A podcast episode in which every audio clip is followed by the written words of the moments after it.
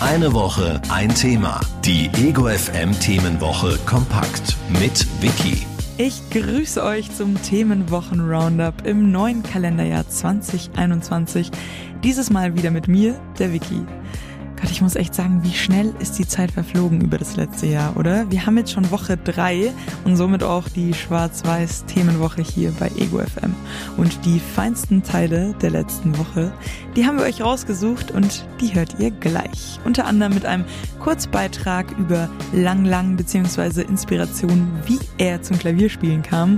Dann noch mit einem Interview mit Roger Reckless dem Rapper und mittlerweile auch Buchautoren. Und dann haben wir noch einen Beitrag darüber, wie wichtig es ist, als Weißer, als Schwarzer, als Mensch in Sachen Rassismus einzusetzen. Vor allem, wenn man Rassismus bemerkt. Das Ganze gibt's jetzt gleich. Eine Woche, ein Thema. Die Ego FM Themenwoche kompakt. Ego FM. Schöne neue Radiowelt. China im Jahre 1980. Die Wirtschaft, die erholt sich gerade von der Kulturrevolution Maos und der kleine Lang Lang wird geboren. Heute ist er ein ziemlich, ziemlich reicher und vor allem bekannter Starpianist. Damals war er das Kind einer armen Familie. Das reiche und fortschrittliche Amerika, das steht im Kontrast zu der Armut, die er und seine Familie gewöhnt sind. Im kleinen Lang Lang steigt der Wunsch auf nach einem besseren Leben einem Leben als Pianist. Ego FM. Schwarz-Weiß als Kunst des Klangs.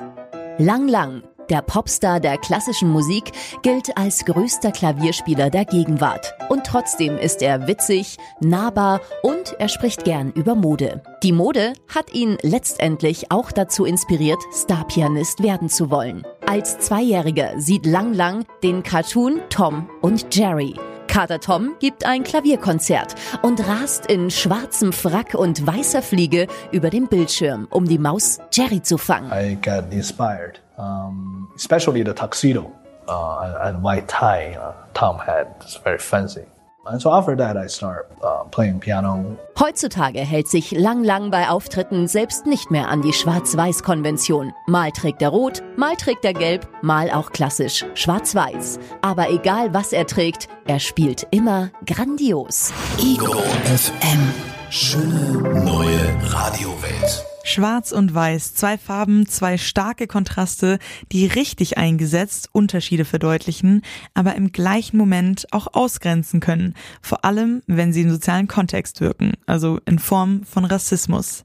Der Wunsch nach der Aufarbeitung von Ungleichbehandlung, Alltagsrassismus und vor allem Postkolonialismus, der wird in der Gesellschaft immer stärker. Die Menschen werden einfach bewusster.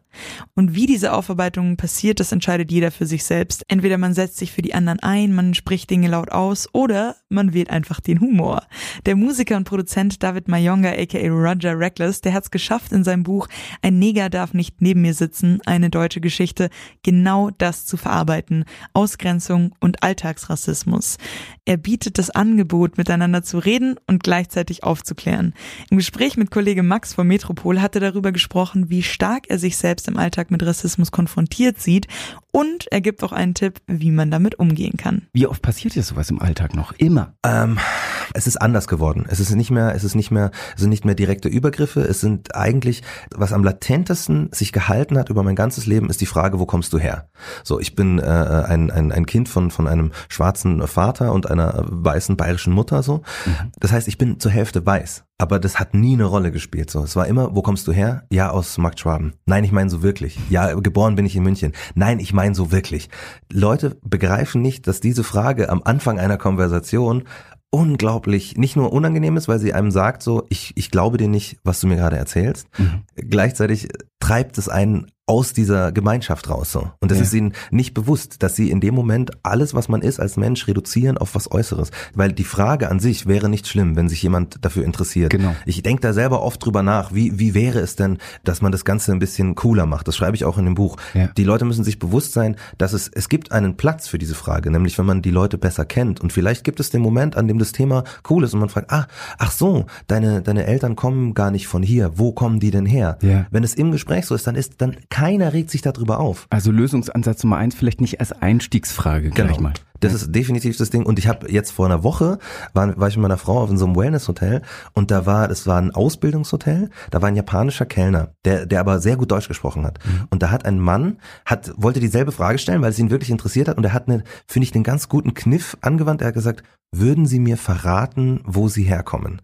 Und das fand ich irgendwie cool, weil indem, dass er sagt, würden Sie mir verraten, ist es ganz klar, dass es eine Art Geheimnis ist. Er, er sagt mit dem Satz schon, dass es etwas Persönliches ist und lässt dem anderen die, die Möglichkeit zu sagen, ja, das tue ich oder nee, das möchte ich nicht. Ja, der Rassismus ist noch tief in unserer Gesellschaft verankert, aber wir dürfen uns dafür nicht fertig machen. Wir müssen ihn erkennen und vor allem unser eigenes Verhalten reflektieren.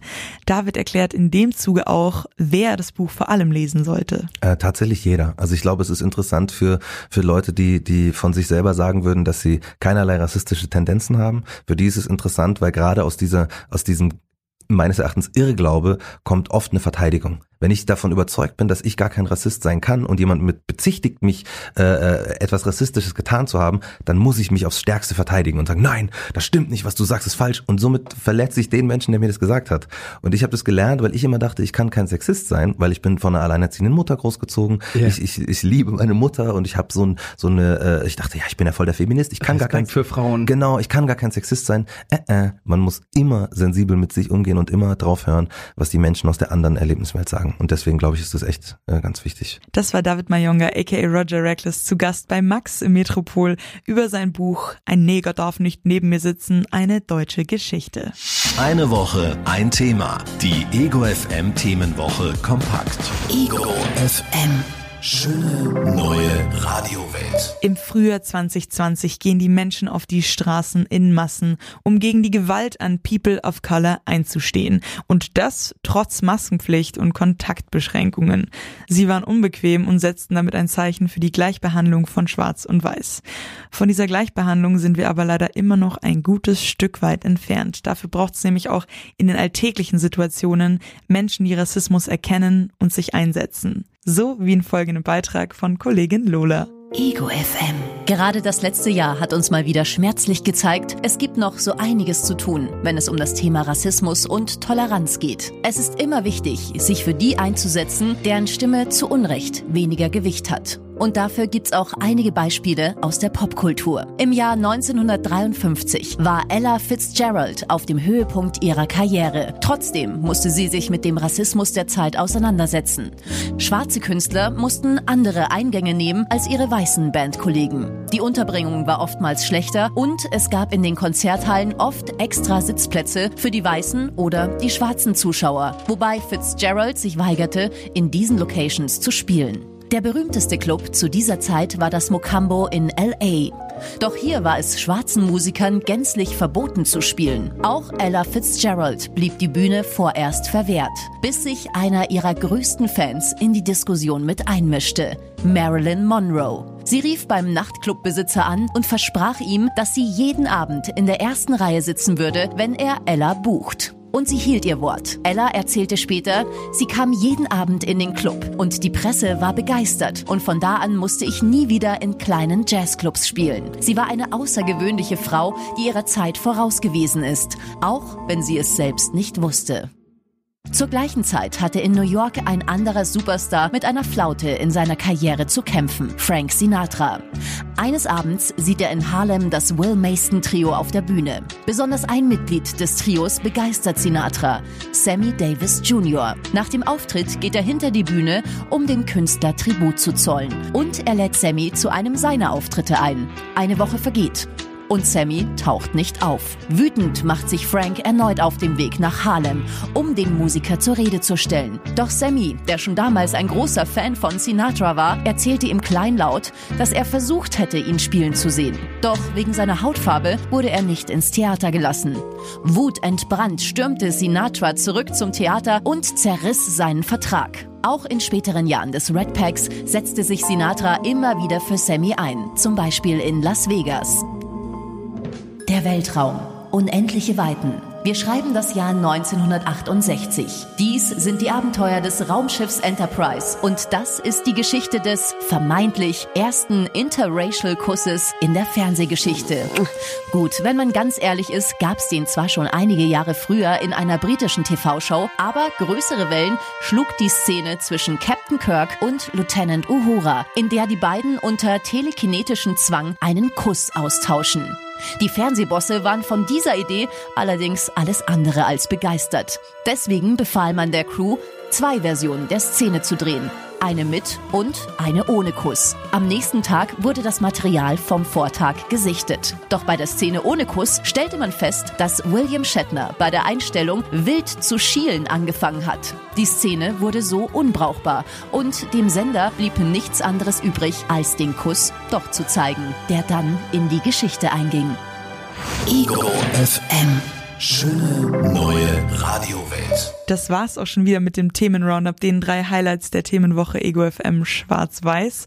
Und wenn ihr noch mehr darüber erfahren wollt, dann klickt euch einfach auf unsere Homepage egofm.de. Da findet ihr weitere spannende Beiträge, Interviews und auch Online-Artikel rund um das Thema Schwarz-Weiß. Damit verabschiede ich mich und gebe weiter an meine Kollegen Simon Kerber und Sebastian Heigl, die nächste Woche über ein Thema sprechen werden, das uns, glaube ich, alle ziemlich bewegt hat die Zeit. Und auch darüber, wie schnell sie im letzten Jahr vergangen ist. Ich bedanke mich vielmals, das war's von mir, der Vicky, und wir hören uns nächstes Mal. Bussi, bussi, papa. Eine Woche, ein Thema. Die Ego FM Themenwoche kompakt. Ego FM. Schöne neue Radiowelt.